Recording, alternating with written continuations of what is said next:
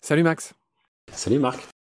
Ravi de te retrouver pour notre dernier épisode concernant cette belle BD dont tu es le scénariste et un des personnages principaux qui s'appelle Le Passage intérieur chez Delcourt. Voilà, Delcourt m'a envoyé cette BD, je l'ai découverte et lue avec plaisir. Et puis, euh, du coup, euh, on s'est rencontrés, on s'est parlé, on a décidé de faire une émission pour raconter euh, tes aventures. C'est évidemment une histoire vraie. Trois potes qui parcourent ce fjord, en fait, immense, qui transperce l'Alaska, qui s'appelle le Passage intérieur. The Inside Passage. Donc voilà, c'est l'objet de cette belle BD que je recommande à toutes les auditorices. Et ce dernier épisode, on va parler d'un de vos objectifs, un de vos grâles, un de vos rêves. Vous vouliez tout simplement voir des baleines. Et pas n'importe quelle baleine, les baleines à bosse. Eh bien, tu pourras peut-être nous raconter déjà comment s'est faite cette rencontre en nous racontant ça bien, en nous en rêver. Eh ben, c'était en effet un des rêves absolus, c'était de voir de près des baleines. C'est un animal, euh, pareil, le nom nous fait rêver. On s'est dit, euh, c'est un endroit où il y en a beaucoup. La chance de les voir, elle est pas à 100%, mais elle est assez élevée. Et donc on en a vu une première d'assez loin, euh, le deuxième ou le troisième jour. Et puis après, on été en mode radar pendant tout le reste du voyage, jusqu'au quasi dernier jour. C'était on arrivait au moment le, plus nord du passage, en tout cas de notre passage, jusqu'à une île dont le nom est assez évocateur, qui s'appelle Storm Island, l'île de la tempête. C'est un endroit où il y a deux fjords qui se croisent. Et euh, en arrivant en fin de journée sur un coucher de soleil absolument magnifique, on voit une baleine qui saute à un kilomètre. Et donc là, on lance la cadence de combat. Et puis, euh, en fait, il n'y avait pas une baleine, mais il y avait une vingtaine de baleines au moins, qui a passé sa soirée à sauter, à danser, à chanter autour de nous. Et donc c'était un moment totalement euh, féerique où après avoir euh, passé 15 jours sur l'eau, on s'est dit mais on va jamais en voir de vraiment de près. Et puis là, il y a eu un spectacle absolument fou au bout du monde, seul, entouré de ces animaux euh, majestueux. Alors, ces baleines, vous étiez proche d'elles. Est-ce que vous avez eu l'impression de les déranger? Vous avez pu les suivre? Comment s'est passée plus concrètement la rencontre? Ce qui est bien en kayak, c'est qu'on est sur une toute petite embarcation qui n'a pas de moteur, qui fait pas de bruit, mais qui est assez visible et on peut vraiment s'approcher des baleines sans avoir l'impression de les déranger. Là, il y en avait une vingtaine qui étaient souvent par couple. Et elles passaient en fait la soirée là. On pense à se nourrir parce qu'il y avait des courants qui se rencontraient, donc probablement plein de krill, plein d'aliments pour eux. Et on les voyait d'hyper près, on les voyait une vingtaine de mètres. Donc avec à la fois ce sentiment euh, partagé de j'ai envie de m'approcher encore plus pour la toucher, euh, à la fois cette crainte parce que c'est un, un, animal qui est gigantesque, c'est la taille d'un bus, ça fait 18 mètres de long, ça fait 40 tonnes et puis pas forcément non plus l'envie de, de trop les déranger. Et donc on a passé euh, une heure sur l'eau entouré de ces vingtaines de baleines. Certaines étaient à 20 mètres, d'autres à 100 mètres. Euh, tu tournais la tête et perpétuellement en avais une autre qui sortait de l'eau, l'autre qui plongeait. Puis après on allait euh, poser le bivouac juste avant que le soleil tombe vraiment derrière l'horizon. Et puis on a encore eu une heure et demie, deux heures de spectacle. Et puis même toute la nuit on les entendait encore sauter, taper de la queue, taper des nageoires et presque chanter. Donc ça a été euh, une longue rencontre, à la fois sur l'eau, puis juste euh, depuis l'île, où on les voyait encore euh, dans ce croisement de fjord. Alors Max, je vois que tu as bossé un peu sur la baleine à bosse. Tu nous rappelles que la baleine à bosse, c'est cette espèce de baleine qui a parmi les champs de cétacés les plus complexes du règne animal. Qu'est-ce que tu veux dire avec ça? Ouais, c'est la baleine chanteuse. Le chant de la baleine, c'est même un hit dans le hit parade américain. Il y a des albums qui sont sortis de ça, qui ont fait des centaines de milliers de ventes c'est un chant qui est hyper complexe. Il est structuré comme des phrases. On est encore en train de l'étudier, c'est encore assez mystérieux. Ce qu'on voit, c'est que le chant, pas forcément les bruits, mais le chant, c'est quelque chose qui est réservé aux mâles, ou en tout cas uniquement les mâles font. On ne sait pas trop pourquoi. Est-ce que c'est pour dans des parades nuptiales pour euh, aller chercher la dulcinée On sait pas trop. Mais ce qu'ils font aussi, c'est dans une position qui est hyper particulière. Ils font ça la tête en bas, en quasi statique. Donc ils peuvent être à 20 mètres ou à 100 mètres de profondeur, mais ils font ça euh, en quasi statique. Et la petite histoire qui rigolote aussi sur ces champs de baleines, c'est que c'est tellement particulier, c'est tellement unique que les Américains états-uniens ont envoyé dans une de leurs sondes, la sonde Voyager, ils ont envoyé deux ou trois sondes dans l'espace à la rencontre des euh, extraterrestres en mettant plein de choses, des, objets de, l'humanité, des enregistrements de plein de langues, une vingtaine de, une vingtaine de langues, et aussi le chant des baleines, peut-être pour dire les extraterrestres, s'ils écoutent ça, soit ils auront envie de venir, soit ils vont comprendre parce que nous on comprend pas. Mais ce chant des baleines est encore un sujet de mythe et un vrai sujet de science, parce que le langage est euh, un, endroit qu'on doit encore énormément explorer. On va être un peu aussi descriptif des dangers qu'elles encourent, ces baleines, y compris en Alaska, là où tu les as vues. Alors là où tu les as vues, elles étaient tranquilloutes. Il n'y avait pas grand monde, c'est ce qu'on a dit. Je rappelle qu'en Alaska, c'est grand comme trois fois la France et il y a 700 000 habitants. C'est-à-dire qu'en gros, il y a dix fois moins d'habitants qu'en France, pour la faire simple et courte. Donc celles que tu as vues, elles étaient plutôt tranquilles, mais ces baleines, les baleines à bosse, comme d'autres, hein, encourent un certain nombre de menaces. Est-ce que tu peux nous rappeler lesquelles?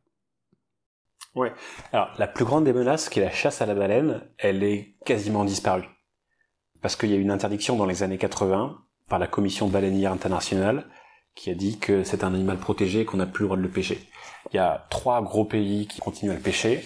Bizarrement, il y a la Norvège, dont on parlait beaucoup avec le saumon. Il y a le Japon, on a beaucoup vu dans les médias. A aussi l'Islande, qui a des pratiques de pêche euh, assez particulières. Mais euh, la bonne nouvelle pour ces baleines, c'est que euh, il y en avait 45, 50 000 ou avant la chasse à la baleine.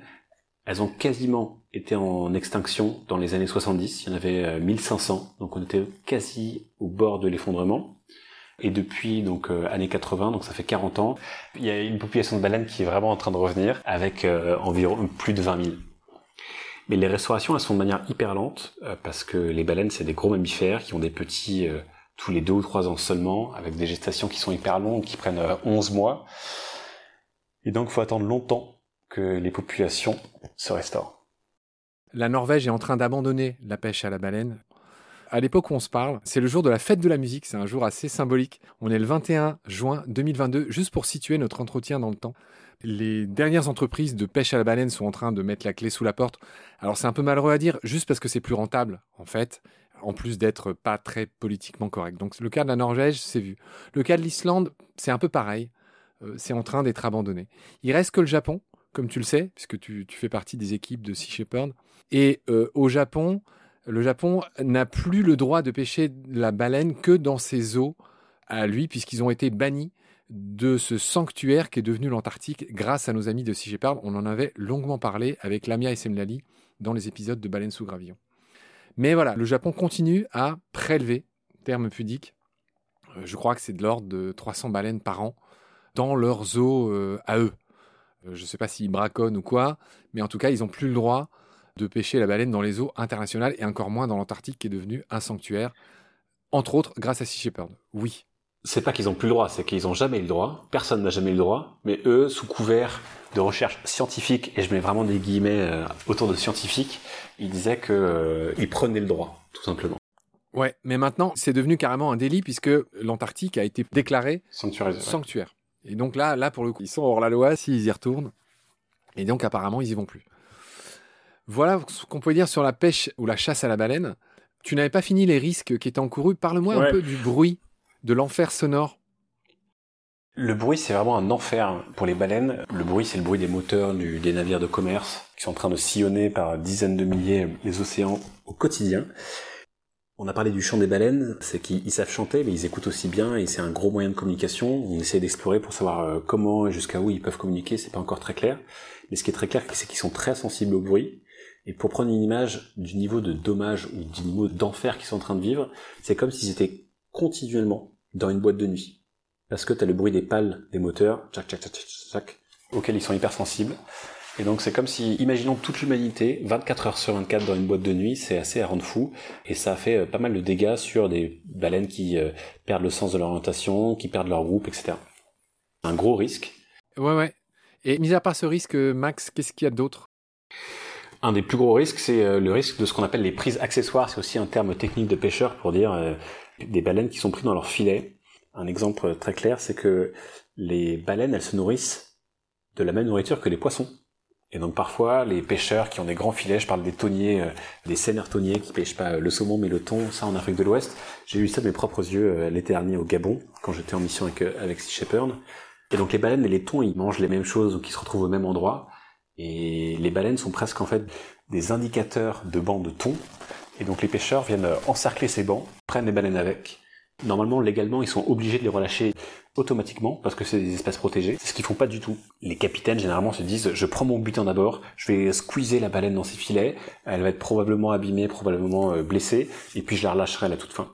Et donc ça, c'est un élément qui fait que, évidemment, si elle est blessée, son espérance de vie est hyper réduite.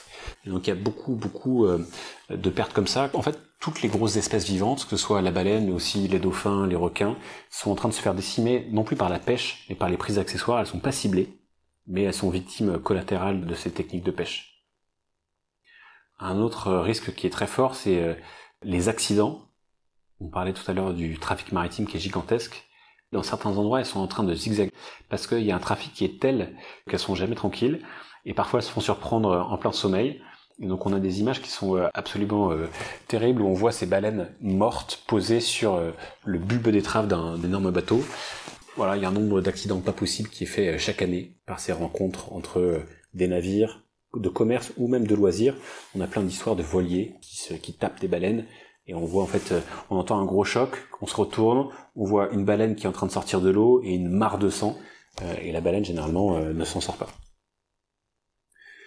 Si on veut parler d'un autre, et ça c'est plus compliqué de lutter contre celui-là, c'est toute la baisse des ressources alimentaires qui sont dues au changement climatique. Tout ce qui est krill, tout ce qui est plancton, tout ça c'est en train de changer parce qu'il y a des changements de température, des changements de hum, salinité, des mouvements, des courants qui sont en train de changer. Et donc ça, ça a des impacts forts. Un exemple, c'est au Gabon cet été, donc été 2021. Le Gabon est un centre d'amour pour les baleines. Normalement, elles vont euh, en Antarctique euh, à une période de l'année, puis l'été, elles se retrouvent pour batifoler. C'est la saison des amours, et c'est censé être la folie. Ça commence début juillet. Là, pour la première fois, ça commençait non pas début juillet, mais début août, avec un mois de retard, parce que les courants profonds étaient en train d'être totalement changés du fait du réchauffement climatique.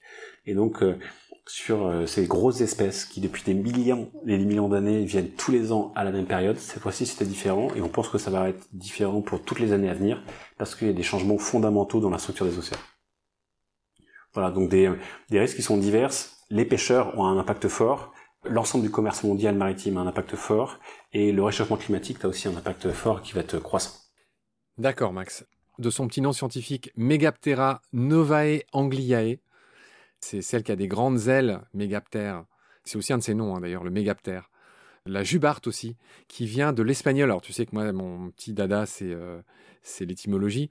Et donc, son nom de jubarte, qui est un de ses vieux noms vernaculaires, vient de l'espagnol jorobara, qui veut dire la bossue. Donc, on retrouve cette histoire de baleine à bosse. Voilà. Donc c'est pas la plus grande de toutes les baleines. Hein. Euh, tu as parlé de 18 mètres. En moyenne, elle fait plutôt 14-15 mètres de long. Moi, j'ai nagé avec des... une maman et son bébé au Costa Rica. Elle peut peser jusqu'à 30 tonnes. Elle a en effet un des champs les plus élaborés et elle est très reconnaissable. N'importe qui peut la reconnaître tout de suite à ces immenses nageoires qui peuvent faire 3 mètres 50 et dont le bord d'attaque, si j'ose dire, est constitué d'espèces de verrues qui améliorent sa capacité de pénétration dans l'eau en fait. Et on s'en sert pour construire des éoliennes. D'observation qu'on peut faire. Les chiffres, tu les as rappelés, il en resterait 45 euh, 000. Alors, je renvoie tous ceux qui s'intéressent aux épisodes de cétacés qu'on avait fait avec Charlotte Esposito, qui dirige euh, bah, Océania, c'est une belle assaut euh, à Moréa, qui protège justement les baleines des ferries. Là-bas, il les étudie. Mm. Je t'invite à écouter ces épisodes où tu apprendras mille choses sur les cétacés en général et sur les balénoptéridés qui est la famille, en fait, ce qu'on appelle aussi les rorquals, c'est-à-dire tous ceux qui ont des sillons gulaires, tu sais, toutes ces baleines qui ont des sillons sous la gorge, bah, comme la baleine à bosse, comme la baleine bleue, qui est le plus grand animal terrestre de tous les temps, mais euh, pas comme euh, bah, la baleine franche, par exemple, qui n'a pas ces sillons-là, tu vois. C'est une famille euh, différente. Enfin bref, voilà ce qu'on pouvait dire sur nos amis, les baleines à bosse, que tu as la chance de voir là-bas avec tes amis, et vous en avez réchappé. C'est-à-dire que vous n'avez pas pris de coup de queue. C'est assez rare. Mais non. Est-ce que Max, en parlant de cétacés, vous avez vu des orques? Il y en a là-bas aussi. C'était un rêve et ce rêve n'a pas été accompli.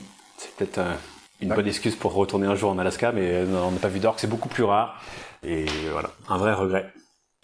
Ok Max, voilà ce qu'on pouvait dire sur, euh, sur cette belle BD qui s'appelle Le passage intérieur chez Delcourt. Donc, donc tu as fait le scénario d'après l'aventure que tu as vécue avec trois de tes potes au départ, deux à l'arrivée, parce qu'il y en a un qui avait le vertige des profondeurs qui n'a pas fait cette traversée de deux semaines de ce bras de mer, j'ai envie de dire, de ce fjord en Alaska qui s'appelle Le Passage intérieur. Hein, c'est le titre du, de la BD. Tout simplement, Max, j'ai envie de te demander quels sont tes projets d'avenir? J'ai bien compris que tu voulais persévérer dans la BD. Sur quoi vont porter tes prochains scénarios? Les projets d'avenir, c'est de se concentrer sur euh, la préservation des océans, entre autres avec la BD. Donc là, j'en ai deux en cours. Une qui va raconter les aventures de Sea Shepherd en Afrique. C'est vraiment pour parler du pillage qui est en cours actuellement en Afrique par euh, une flotte de chalutiers chinois. Il y aurait 19 000 chalutiers chinois qui sont en train de ratisser les mers d'Afrique en ce moment. Mais c'est pas du tout les seuls responsables. Les Africains aussi, avec une très forte hausse de la population. Il y a les Européens, les Français, les Espagnols qui ont un rôle incroyable et très néfaste dans ces eaux-là. Donc le but c'est d'être plongé en Afrique pour suivre à la fois euh, les opérations de Sea Shepherd qui fait de la lutte contre la pêche illégale, voir l'envers du décor et surtout euh, de ce système qui sont des pêcheurs africains. Donc voilà, donc ça c'est un premier bouquin. Le second, c'est une enquête. Je me transforme un peu en journaliste d'investigation pour essayer de comprendre ce qui se passe sur la pêche industrielle en France. La France a un rôle incroyable dans les océans. On a le deuxième euh, espace maritime du monde. On est des très gros pêcheurs et des énormes consommateurs de poissons. Et c'est un sujet qui est hyper politique, on l'a vu avec le Brexit, c'est vraiment ce qui a cristallisé les sujets de, Brexit. Donc c'est une enquête où j'interroge des dizaines de scientifiques, de politiques, d'activistes, de pêcheurs, d'industriels, pour essayer de comprendre ce qui se passe et voir comment on peut avoir une gestion beaucoup beaucoup plus saine, beaucoup plus durable de nos mers qui portent nos portes, parce que ce qui se passe, c'est pas uniquement euh, en Alaska ou en Afrique qu'il y a des sujets dangereux, c'est au pied de chez nous, et ça nous concerne tous, la responsabilité elle est elle est vraiment partagée entre euh, les pêcheurs, les consommateurs, les politiques, les industriels. Donc le but c'est de mettre dans les mains d'un maximum de gens euh, ces sujets-là. Donc ça c'est deux BD. Et puis il y aura d'autres projets de repartir en mer avec Sea Shepherd pour faire de l'action directe, qui est une action qui est hyper utile, qui est hyper efficace, qui permet d'accompagner des États qui n'ont pas les moyens de faire de la police des pêches, le faire. Et puis il y a ces projets plus longs de lobbying, de changement de réglementation au niveau européen ou même de toute la Méditerranée, sur comment on peut réduire la pêche. Donc ça, c'est ma troisième casquette, plus de consultant. Très bien, Max. C'est bien noté. Je voudrais finir cette émission en citant quelqu'un que tu cites toi-même dans cette BD, Corinne Morel d'Arleux. À la dernière page, justement, là, quand vous êtes de retour euh, dans cet endroit qui déborde de touristes après avoir euh, fait ce passage intérieur ben, seul, entre potes, en plein milieu euh, du vivant, de la nature. Et cette phrase, c'est Notre société déborde de trop-plein obèse et obscène, elle est en train de s'effondrer sous son propre poids, pesante, matérielle, démesurée. Voilà. Corinne Morel d'Arleux. Qui est cette dame? Je connaissais euh, Mathieu Ricard et Nicolas Bouvier, mais je ne connais pas cette dame. C'est une dame euh, incroyable, très engagée, très écolo, qui fait de la politique entre autres, parmi plein d'autres choses, et qui a écrit un bouquin absolument merveilleux qui s'appelle Plutôt couler en beauté que flotter sans grâce c'est sur le militantisme euh, éco-socialiste. Et euh, c'est rempli d'intelligence, presque de poésie. Et c'est hyper inspirant. Je le recommande à tout le monde. Après que vous ayez lu euh, le passage intérieur, vous pouvez lire celui-là. Très bien Max, c'est bien noté. Je te remercie pour ton récit. Merci d'être venu nous raconter ça dans Combat. On remercie Bach aussi, qui est le dessinateur de cette BD. Je vous souhaite le meilleur pour la suite, que ce soit en BD ou à bord des bateaux Sea Shepherd, qu'on salue, les amis de Sea Shepherd. Et voilà, je te laisse le mot de la fin et je te remercie beaucoup d'être passé chez nous. On n'est pas obligé d'aller jusqu'en Alaska pour vivre en pleine nature et des expériences incroyables, mais on peut le faire en bas de chez nous. Et c'est être au milieu de la nature sauvage qui fait du bien, où que ça soit. Ce que tu veux dire, c'est qu'en fait, il y a des baleines sous chaque gravillon, d'une certaine manière. C'est très bien, Marc, c'est exactement ça. Merci Max, à bientôt. Salut Marc, à très bientôt.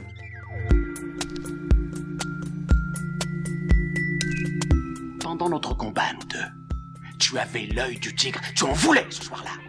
Il faut que tu retrouves ça maintenant. Et la seule façon, c'est de recommencer au commencement. Tu vois ce que je veux dire?